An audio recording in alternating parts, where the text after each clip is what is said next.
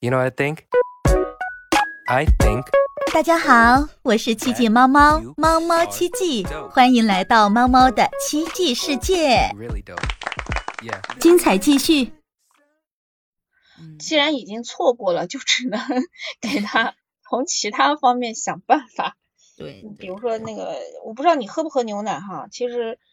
呃，到你睡觉前来一杯牛奶，其实对皮肤说实话是很好，对身体也很好。哎，牛奶的话，我晚上睡前的话几乎不会喝，不会喝，对睡前不会喝。它主要是一个蛋白质就不用讲了哈，还有一个就是它晚上一熬夜，其实你看你你又不吃东西是吧？嗯，那你的肠胃到那个点正常它已经空了，它就一直它，但是它又一直在工作，嗯对吧？那它就是一嗯直在泛酸，它的胃嗯。酸分泌过多，因为你人是清醒的，所以你嗯。的胃呢就始终在蠕动，然后它又没有进去东西，它的胃酸分泌会过多。你嗯。时间长了，熬夜的人时间长了，很多人胃都会不舒服，或者说慢性胃炎，嗯，就是因为他一直在但是因为因为我因为可能我比较工作 就是什么，我可能是因为什么哈，就因为比较就是看就是觉得晚上吃太多东西容易长肥，你知道吗？容易嗯长胖。看你吃所以什么，对我所以一般一般的话，晚上半夜了，我基本上不吃东西，除非是十二点以前呢。那吃、嗯吃的话，那肯定我要最起码要消耗两个小时，那最起码的等它消耗掉，是嗯起码的。所以那最近的话，像现在熬夜，最近稍微提前了一点儿时间了，嗯到嗯一般十二点多钟就睡觉了。嗯，最近牛奶其实没关系，它不太会长肉，它其实就是补充蛋白质啊，嗯还有一个就是刚才我说的，不要让你的肺胃酸分泌长期分泌过多，其实对胃还有它一个反流，就影响你的胃壁啊、这些地方，哦，这个造成一些慢性胃炎。第二个呢，就是你像我吃都是一些准备什么东西呢？就是一些含糖量比较低的一些水果。然后嗯能补充维 C 的水果，比如说现在这个季节，你像奇异果嗯啊，我会可能就吃点奇异果。还有一个呢，就是我喝的这些，除了水之外呢，也会喝一些比较健康的一些冲的饮料，比如说里面含有那个亚麻籽的，嗯嗯嗯然后放了一些亚麻籽，放了一些嗯葡萄籽粉啊，或者是些水果粉，它就是一些粉剂，然后把它跟这个亚麻籽混在一起嗯啊冲调，其实没什么味道，那嗯但是呢，它也能给到一些呃含有水果亚麻籽好像是零热量、零脂肪的哈，它是。嗯嗯嗯，对，我知诶道。这个呢，其实还是我女儿天天在跟我在弄，她每次买这哦些东西，她要看零糖、零卡、零脂肪。哇塞，你女儿好懂啊！看他他买的很多，他也喜欢喝呀，自己调配呀。他买的这些东西啊，到晚上我什么时候需要，我就也去调来一杯，就吃起来就不会你的那个担心，就是长肉啊，怪我增糖啊这些。嗯就吃这些，包括我们家里有一些小零食。第一，我们不怎么吃零食；第二，实在是嗯备一些零食的时候，都是他看着这些标签三菱标志买回来的，嗯，搞 的这些东西放在那儿。好，那然后稍微吃，我我主要也是我本身已经有胃炎了，也是以嗯。前就是老是怕长肉，然后嗯。怕胖，我都不吃嗯。晚餐的，我已经哦常年那不行，晚餐那一定要吃啊！你像我一点晚都不吃，餐的话就肯定得是喝牛奶，吃点水果，啊，吃点很小一点点的小干粮，然后习惯了以后，我我其实晚上都不饿。但这样时间长了以后呢，再加上以前我上班的时候加班特别多，到晚上两嗯。三点很正常，嗯十二点回家我就觉得那天怎么走这么早，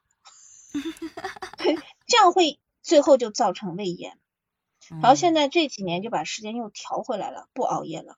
那不熬夜了以后呢，慢慢又把吃的东西这样慢慢调整、调整、调整过来，就相对会注意一些。嗯，那嗯我觉得你在这一方面呢，其实我比我身边的人的话来讲的话，还是还是稍微比较讲究的。但是跟你这么一比吧，那比较逊色了，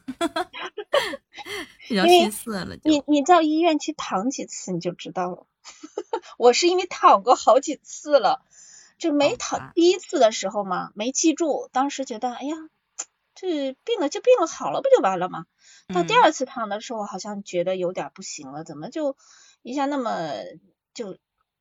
就像案板上的鱼和肉任嗯人宰任人宰割，嗯，这就是第二次的感受。到第三次的时候，就想明白了，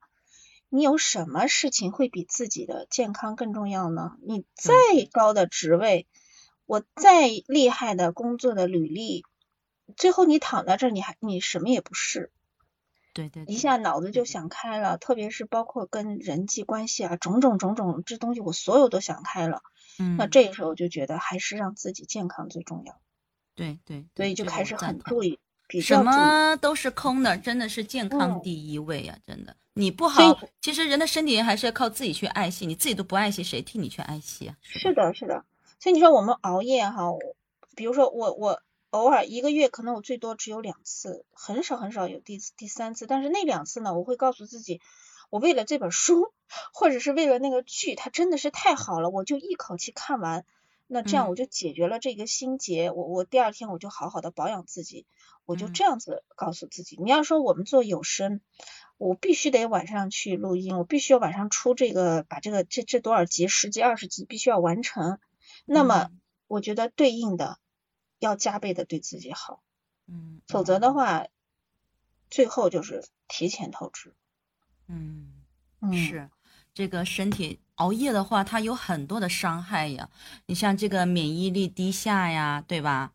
嗯，首先的是这个，然后就像你说的啊，这个女性皮肤水肿啊、衰老啊，对吧？还有水肿算是这个肝脏，你看这个肝脏排毒的时间，对吧？这个肝肝脏就淤堵，还有对肾、还有肾。脏这些都压力太大了。哎，对你说的这个内脏、肝脏哈，我就想说一下，像这个熬夜，它是特别容易上火的，对不对？嗯，那这个像这种上火就体现在它让你的肝工作太累了，过度了，嗯，嗯，你那的整个人我们知道，平常是不是就就就应该可以泡一些这种呃去火的凉茶呀这些的，或者呃是说这种喝多，养生的养生的这种什么茶包啊啥的，泡着我建议是专门去喝那个养肝的那个茶，而不要喝凉茶，因为女性呢喝凉茶对身体时间多了啊不好。啊，你嗯女性本来就是凉的偏凉性的体质，嗯，你嗯再喝太多的凉性的话，你对整个的妇科的这个器件又不好了。对呀、其实其实是你像有时候对有些这种东西还不能乱乱吃，你还要嗯根据你的身体这个体质啊，还有你的这个情况嗯啊，是吧？嗯去对症下药，叫做 是的，是的，有有啊专门养肝的一个草药，中国也有，是在湖南产的。我到晚一些我发给你，它是专门养肝护肝的。然后那个咱们那个岛国和那个澳洲啊、嗯还有德国啊这些国家都有专门就是养肝护肝的，他们有些是药丸儿啊，他们是嗯胶囊啊这些的，嗯胶囊里面要仔细看，就是以西药成分为多的，我也不太建议，我还是会比较建议以中草药它做成的那中草药的话，那肯定还是咱们国内的更更那个，都有。其实国外它有一些草药，就是草本啊泡的这些茶嗯沫沫做的也挺好的，哦它都是养肝护肝的。其实，呃，能坚持吃这些，对于熬夜的人，这样它是对你肝的一个保护。嗯同时，如果已经伤肝的话呢，它慢慢帮你调理。嗯，这个是特别好，就是因你像为它我就觉得我的肝火特别旺，我的肝嗯火特别旺。他们说，你像会不会有可能有这种的，就是说，你像这个经常熬夜的人，他肝火旺，所以他的脾气呢可能也会暴躁一点，会吗？会同，但是脾气说实话啊，会一定嗯会，它你肝火旺的时候，它影响到你整个这个人的叫我们叫金木水火土吧，你这几个元素就不平衡。同时还有一个问题啊，现在人不是工作压力大嘛，生活压力大，对对嗯，我不知道你的甲状腺有没有定时体检去查过？有每年有体检，做嗯那个这 B 超，定做那个检查，嗯对，这个一定要查，就是人发脾气大，就是容易发脾气，容易躁，不除了肝之外，还有一个甲状腺。嗯。嗯，这两个器官。哎，发生你一说到这个甲状腺呢，我现在都挺害怕的，因为我身边啊，我身边我认识的人好几个人啊，都甲状腺癌啊，然后去那个高发，对，现在是高发，对，真的是，就是我的朋友也有，我的亲嗯。人里面也有，就是我一个嗯。朋友，就是之前，